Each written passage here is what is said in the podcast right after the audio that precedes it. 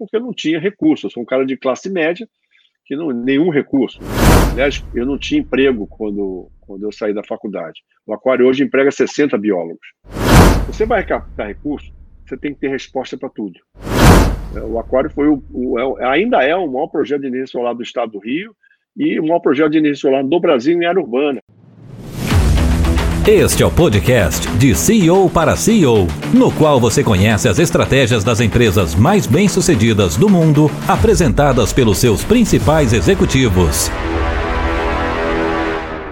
Estamos ao vivo aqui com Marcelo Spillman, ele que é fundador do Aquario, é conhecido como o maior biólogo marinho do Brasil, autor de oito livros. Em 2016, ele recebeu o prêmio é, Cariocas na categoria Ciências e um monte de outras indicações. Eu queria focar hoje no Marcelo Spilman, empresa, empresário, empreendedor.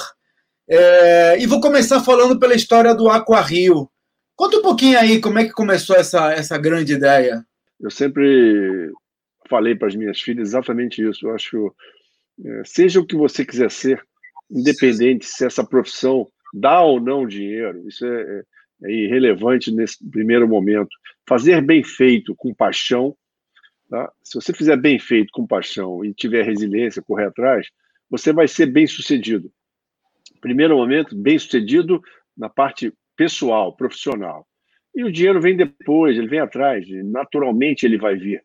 Quando você faz bem feito, todo mundo valoriza. Então, é por aí que eh, a ideia do aquário surgiu eh, em, dois, em 2004, 2005, quando depois de escrever o livro sobre tubarões, eu, identifiquei que o tubarão realmente estava com um problema sério de sobrevivência como espécies. Então, estavam acabando, estavam bastante sobrepescados, eh, e havia um problema real, é de acochado, havia um problema real. E eu criei um projeto de preservação de tubarões, eu queria muito, adoraria muito, passei a mergulhar com os tubarões no mundo todo, pra, até para mostrar que é perfeitamente possível mergulhar com esses animais, para desmitificar a figura do tubarão. Né? É, era o primeiro passo, você precisa desmitificar para ganhar corações e mentes. E então, eu adoraria levar as pessoas para mergulhar com os tubarões, mas é claro que isso não, vai, não é possível. Então, pensei, por que não trazer os tubarões para as pessoas? Então, daí surgiu a ideia de um aquário ter tubarões num aquário, de modo a educar as pessoas né, pra, e chamar atenção para a parte de conservação desses animais. Então, em 2005, comecei essa trajetória.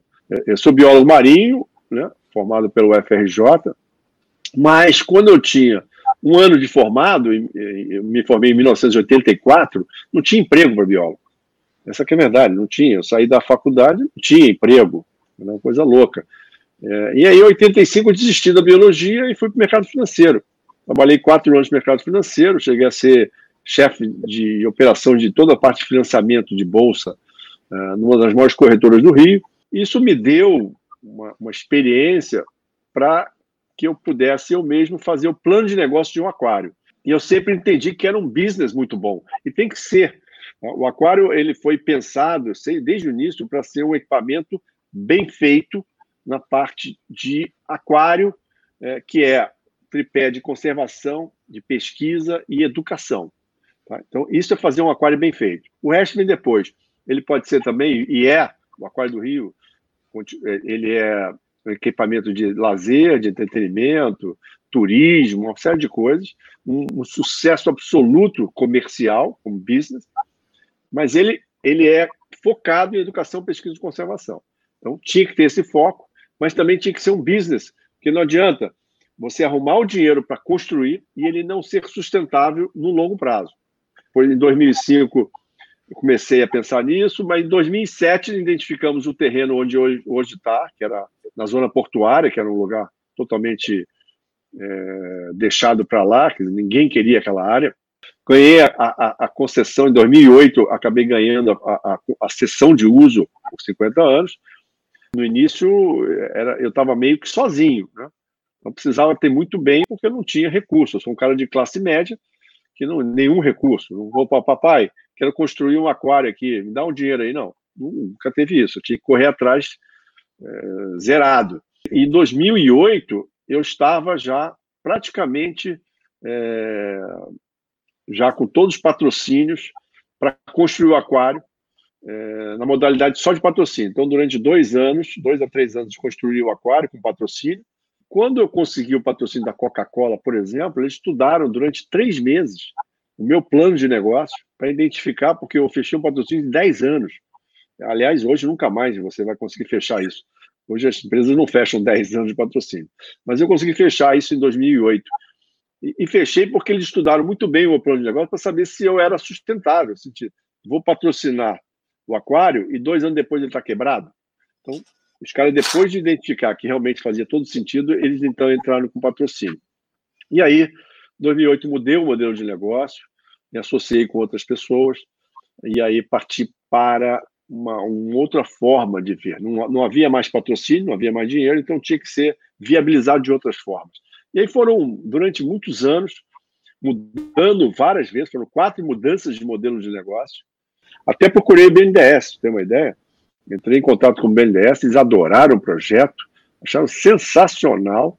Eu disse: olha, eu dou a garantia, porque uma, uma das coisas mais certezas que eu tenho é que vai haver gente querendo entrar e pagando ingresso. Essa é uma das certezas. Eu não tinha certeza se a água ia estar clara, eu não tinha certeza quais são os peixes que eu ia ter. Isso eu não tinha certeza nenhuma, mas absoluta certeza de que as pessoas iam querer visitar o aquário e iam pagar um ticket.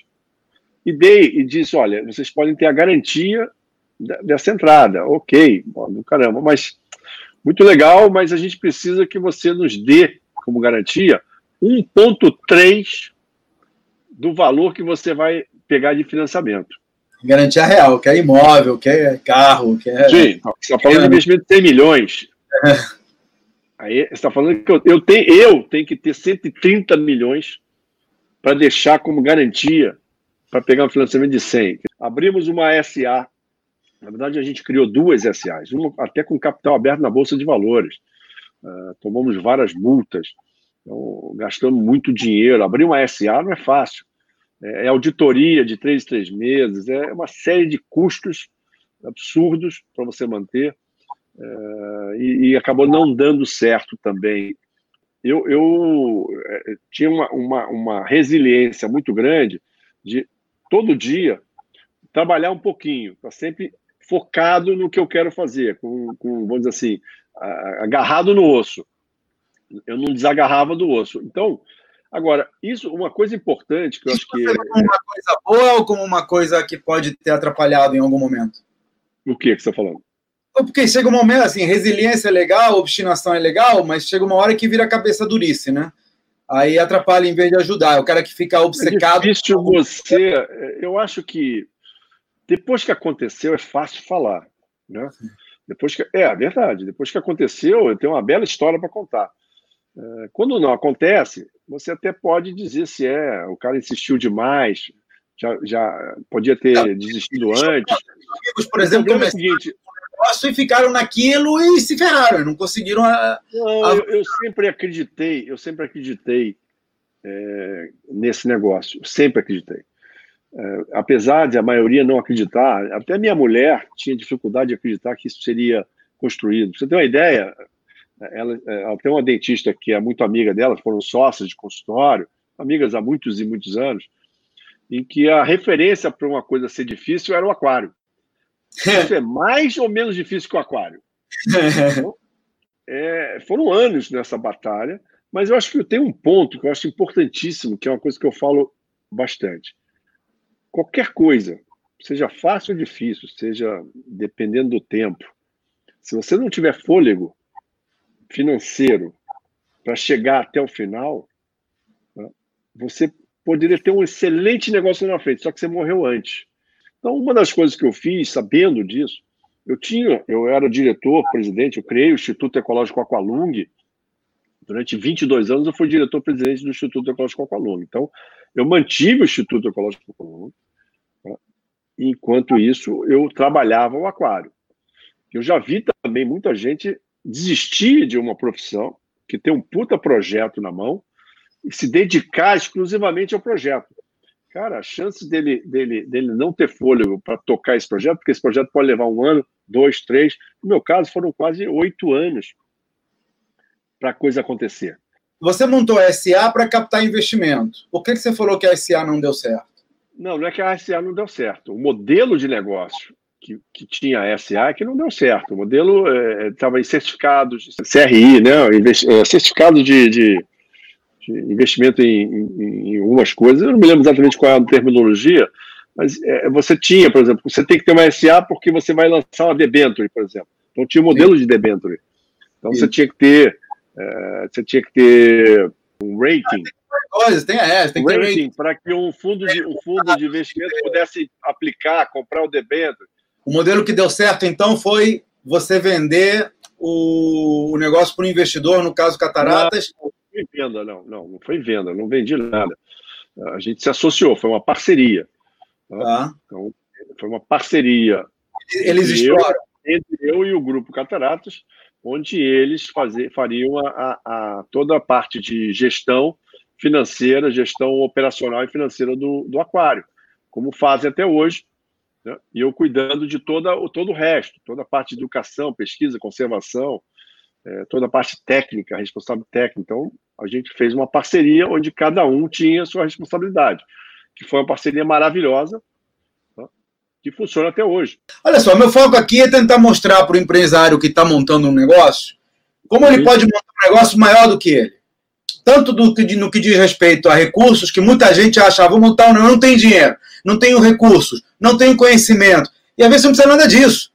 Porque você pode contratar os recursos com parceiros ou com investidores, você pode contratar o conhecimento com parceiros ou com, ou com empregados, enfim, tem muita coisa que a gente não precisa ter. Nós não precisamos estar na linha de frente. Você não precisa ser o biólogo responsável pela preservação do aquário para o aquário funcionar.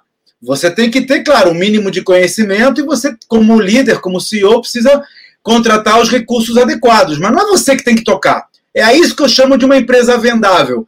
É uma empresa que você, se você quiser, você pode passar para frente no dia que você encher o saco dela. Não, não, eu, eu, por exemplo, não é questão de passar para frente. Eu, a, final do ano passado, eu saí da direção executiva do Aquário para tocar outros projetos que eu quero tocar. É exatamente isso que você falou. Eu, eu acho que é, é, é nesse conceito é, é, importante. Quando eu, eu comecei todo o processo, eu entendi que eu precisava formar uma equipe. É isso que você falou. Uma equipe, é, cada um com a sua expertise né, formando uma equipe interessante, boa, para a gente chegar a esse objetivo. Então, é, necessariamente, eu, por exemplo, eu nunca tinha construído um aquário, nem na minha casa. Né?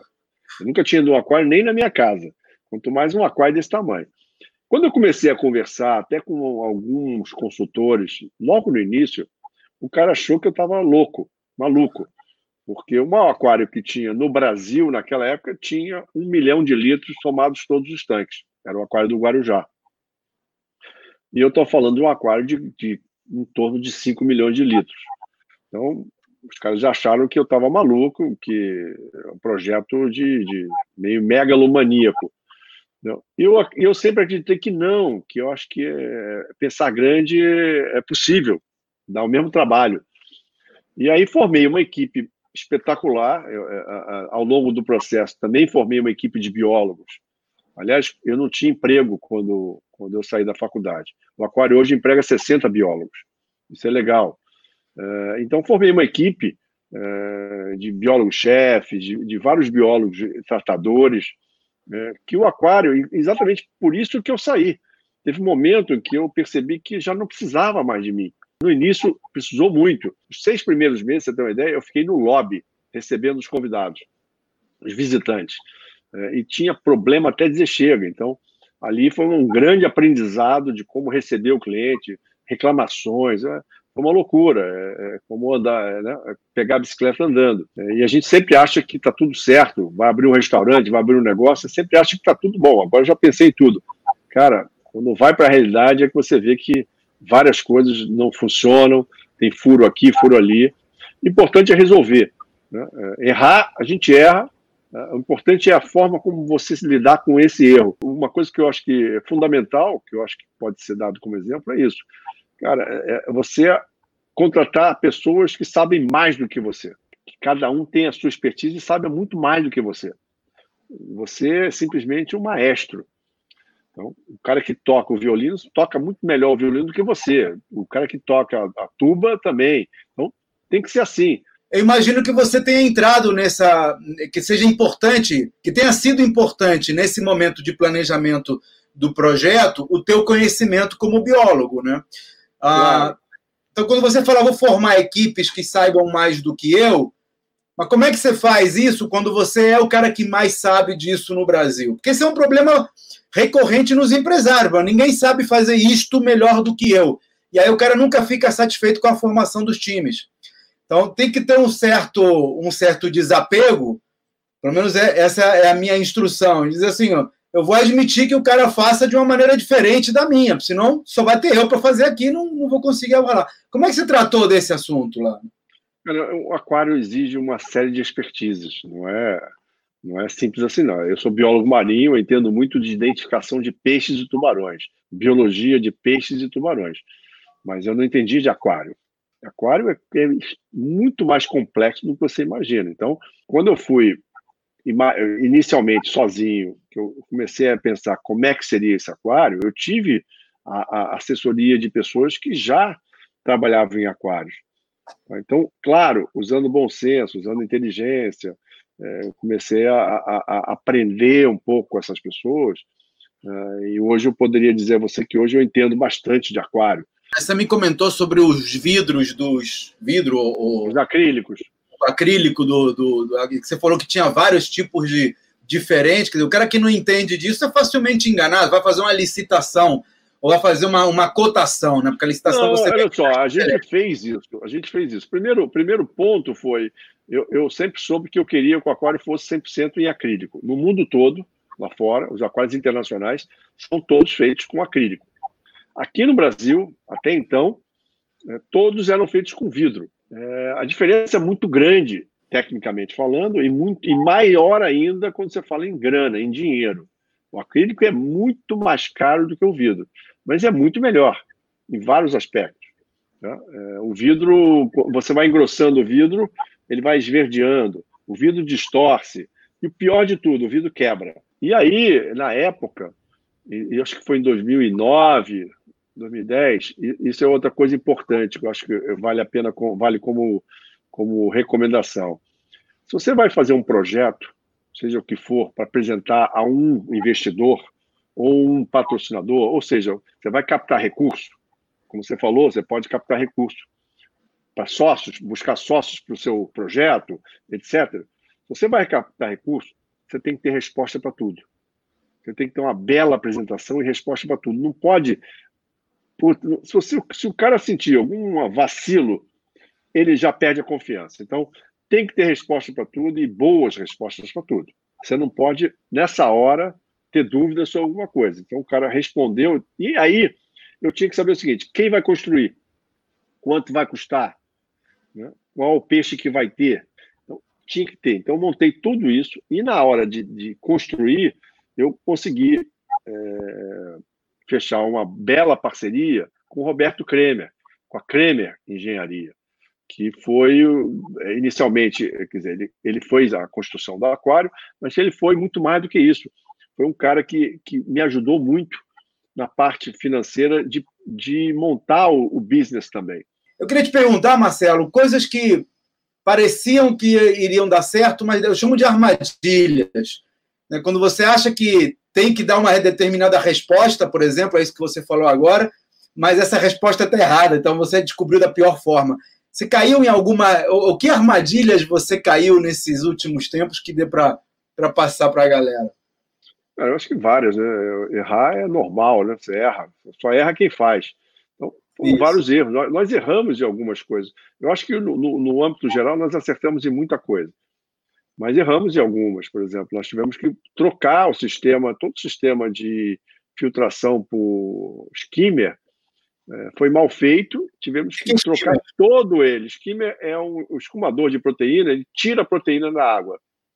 Então, é um equipamento que precisa tirar proteína. Proteína é todo o resto, xixi, cocô, resto de comida, tudo isso é proteína. Se você não tirar essa proteína, ela oxida E aí gera bactéria, gera déficit de oxigênio, uma série de problemas, né? alterações de pH, aí vai embora. Então, essa é uma das coisas. Tem várias coisas. Além da filtragem mecânica, você tem ultravioleta, tem uma série de processos que precisam ser bem feitos. O degas é outro que deu errado, volume errado. Degas é, um, é, um, é, o, eu vou dizer assim, é local, é muito simples, tá? mas ele precisa ser bem dimensionado para fazer troca gasosa. Para isso tem que ter grandes volumes locais para fazer isso. Não tinha, então foi mal feito também. Apesar do, de a gente ter feito uma consultoria externa, é, o consultor externo ter indicado que talvez a gente tivesse esse problema, né, e nós não aceitamos e, e, mantivemos o projeto original. Depois vimos que o cara estava certo. Você contratou um consultor, o consultor te deu a dica você ignorou o consultor. É porque o que acontece? É, hoje é fácil falar, né? Quer dizer, o cara estava certo, mas ele podia estar errado também. Essa aqui é a verdade. Então a gente analisou tudo. O consultor ele dá a consultoria. Quem, quem, quem toma a decisão é você, né? Nós aceitamos várias coisas deles, várias, várias, várias coisas que eles falaram faziam todo sentido e nós mudamos várias, várias coisas no projeto. Mas essa do The Gas, por exemplo, é, a gente não, não fez depois a gente percebeu que estava errado, e aí voltou a consultoria dele para que a gente pudesse fazer certo. Você sabe que uma das questões justamente estratégicas para você é, tomar decisões na incerteza é que as pessoas, quando não têm certeza de alguma coisa, elas acabam dando menos importância ao risco que aquela coisa representa. Tem um documentário muito legal no Netflix falando sobre a Challenger, a explosão da Challenger, ela podia ter sido evitada, porque tinha um assessor de terceiro escalão que achava que ela podia explodir, porque já se sabia que faltava ah, aquela, aqueles pedaços. O anel, de... né? O anel. O é, anel, né? Aquela parada lá que, que fez ela, ela explodir na reentrada.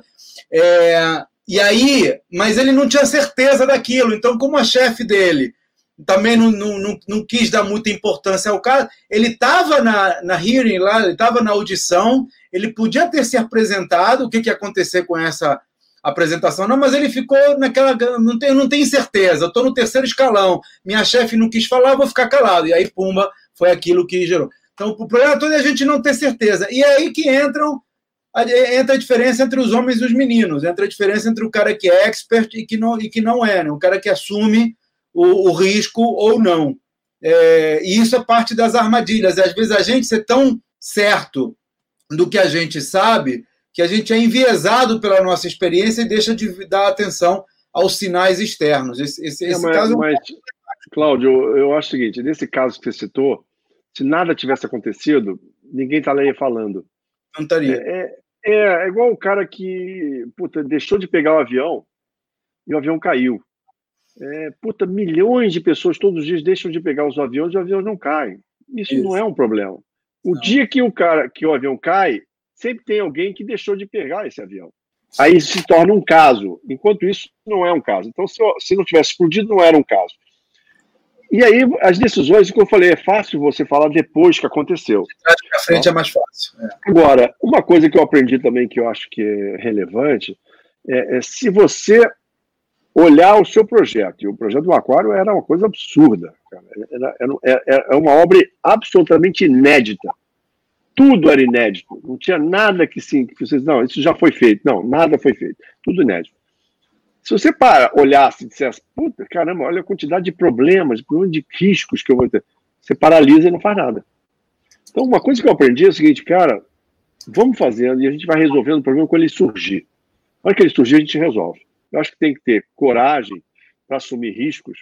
É, isso é fundamental. Coragem para assumir riscos e saber que, na hora que surgir um problema, você vai resolver esse problema. Marcelo, é, é mais do que coragem, eu diria que tem que ter alguns insights. É, o Aquario ele é o maior projeto de energia solar do estado do Rio de Janeiro e ele foi o primeiro aquário sustentável do mundo. Você tem a certificação Friend of the Sea, né? Isso. Que são coisas que para o investidor às vezes não fazem muito sentido. Você vai para o investidor e diz: não, vamos trabalhar com energia sustentável, porque é, vamos dar mais sustentabilidade. Vai fazer conta, é mais barato, o payback vem mais rápido, né? Porque se não for, vai a sustentabilidade vai para casa do, do, da tia Joana. Até que ponto você meteu o dedo é, nisso daí por, por insights? Não, isso aqui vai trazer, vai trazer, vai ter retorno, ou foi uma questão de valores? Dizer, não, se não for assim, eu prefiro não fazer. Cara, isso aí surgiu até o próprio Roberto Kremer, logo no início, ele, ele, ele sacou que o prédio estava cravado no norte. O prédio do aquário é um retângulo e está cravado no norte mesmo. Então o sol nascia, ele nasce ali para aquela região ali onde tem o Museu da Manhã, naquela área de lá, e vai morrer do outro lado. Então é insolação o dia inteiro. Tá? E aí a gente pensou então no projeto que ele deveria ser um projeto já pensado para energia solar. Só que naquela época a energia solar era uma coisa caríssima, totalmente inviável. Então, mas tudo bem, fizemos um projeto onde o telhado já foi pensado para ter placas solares, sabendo que a evolução das coisas normalmente é baratear a, a tecnologia. Isso realmente aconteceu. E eu, até em termos de estratégia de marketing, que eu também sempre fui muito marqueteiro nessa hora, que era o seguinte: eu, já estou criando um maior aquário da América do Sul. Então, vamos lançar e depois que ele lançar, aí sim vamos pensar e, e, ver como é que a gente consegue implantar um projeto de energia solar. E aí se torna uma novo, um novo gancho de mídia, que é o que aconteceu.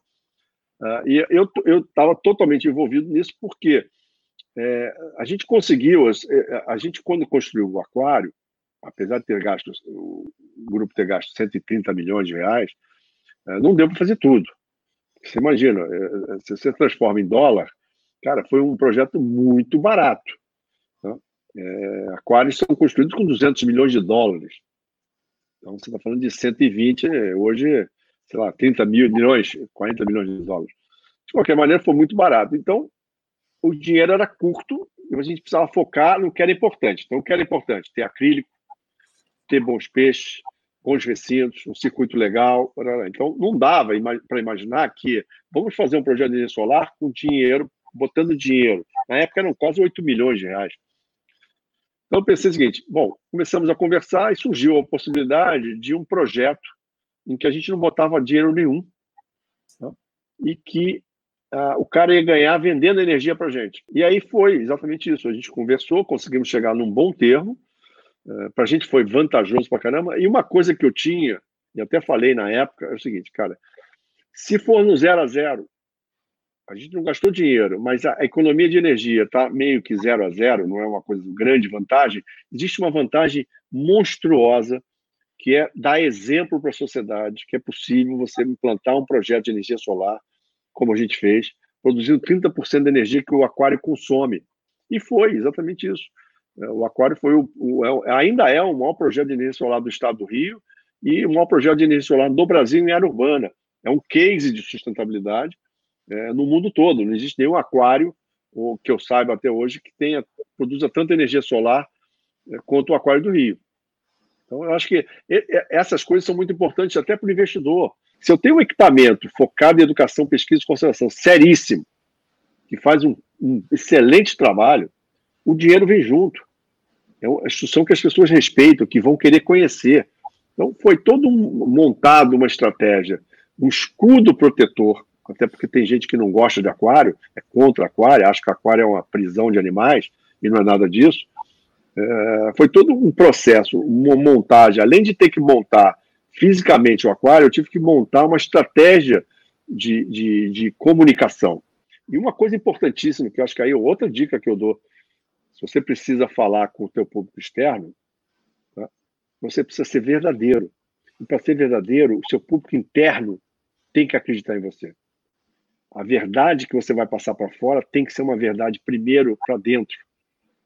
Não adianta eu dizer para o público externo que a gente faz pesquisa se meu, meu público interno não vê pesquisa acontecendo. Então, isso, isso sempre para mim sempre foi fundamental. Cara, o que a gente fala internamente, eu posso falar externamente com total tranquilidade, durmo tranquilo com a cabeça no travesseiro.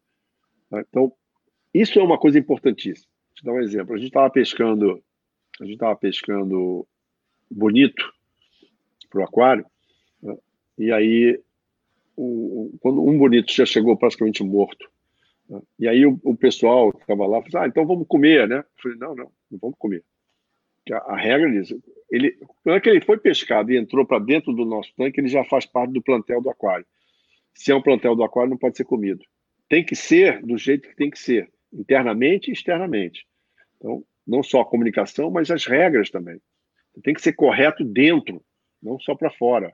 Marcelo, eu sei que você tá, você, saiu da direção executiva, é, o que significa que o Aquário é mais uma empresa vendável, né? Ah, você, eu sei que você está com novos projetos aí na, na tua mão, não é que você se aposentou. Imagina que isso aqui fosse uma lâmpada do, do gênio, né? E você fizesse assim, o gênio sai ele te dá alguns desejos, pode ser um, dois, três desejos. Quais são tuas dores nesse momento? Quais são os desafios que você gostaria de ter um gênio da lâmpada para te ajudar a resolver? Uma, uma, coisa que vem me preocupando muito, eu acho que independente de ser empresa ou não, já que você está falando de desejos, é, é essa questão, a questão do aquecimento global. Acho que as pessoas não estão se tocando, infelizmente, a gente tem esse costume de se acomodar. Eu, eu, eu escrevi recentemente um, um artigo falando da, da, da, analogia com uma RAM.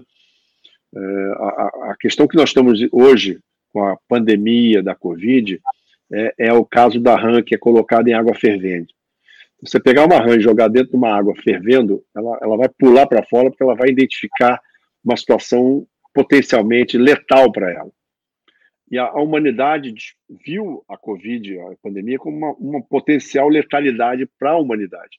E está fazendo esforço fenomenal para livrar, se livrar desse problema. Então, nós estamos buscando vacina, buscando remédio, buscando coisa, porque a gente identificou e sabe perfeitamente que a gente pode sucumbir como humanidade, como, como população, a uma pandemia como essa. A gente vai para o outro caso, que é o caso que você pega uma rã e coloca ela uma água fria, liga o fogo e o fogo vai esquentando aos pouquinhos. A rã vai se acostumando com, aquele, com a temperatura e ela não reclama. Ela não percebe que ela vai chegar um momento que ela vai morrer, queimada, né? cozida. E, a, e a, o aquecimento global é exatamente isso. A humanidade está passando pelo mesmo processo. A gente vem se acostumando com o aquecimento global, com as mudanças climáticas, e a gente não tem feito muita coisa para consertar essa situação. Então, mas o que, que você ia pedir para o Gênio? Você é empresário e vai montar um instituto contra o aquecimento global, por hipótese, tá? O que, que você vai pedir para o Gênio para te ajudar, você como empresário? Cara, no, o aquecimento global não se resolve com uma empresa ou com uma ação. Infelizmente, a gente está falando de um. Pode ter usado o exemplo errado, mas o aquecimento global só se resolve quando as nações todas perceberem que precisam ser unidos e fazer alguma coisa relevante. A gente sabe, quando falta energia, falta água na sua casa, é quando você se toca do problema. Enquanto isso não acontece, você não se toca, e depois que acaba o problema, você volta ao normal. Então, acho que esse exemplo talvez tenha, tenha sido errado na, na, parte empresarial. Eu acho que tem várias coisas que eu gostaria de pedir ao Gênio é, é, na parte de meio ambiente, que é a minha área, né, é, para que a gente tenha é, processos melhores de, de produção. Tá? Então, eu acho que é, hoje, hoje você tem, por exemplo, várias, é, aqueles modelos de startups, botando a juventude para criar coisas interessantes. Isso tem funcionado e eu acho que vai funcionar. A, a tecnologia é importantíssima até para o aquecimento global, mas tem coisas que a tecnologia não vão resolver. Então, eu acho que se, se a gente não se tocar de algumas coisas, algumas atitudes que precisam ser mudadas, é um problema.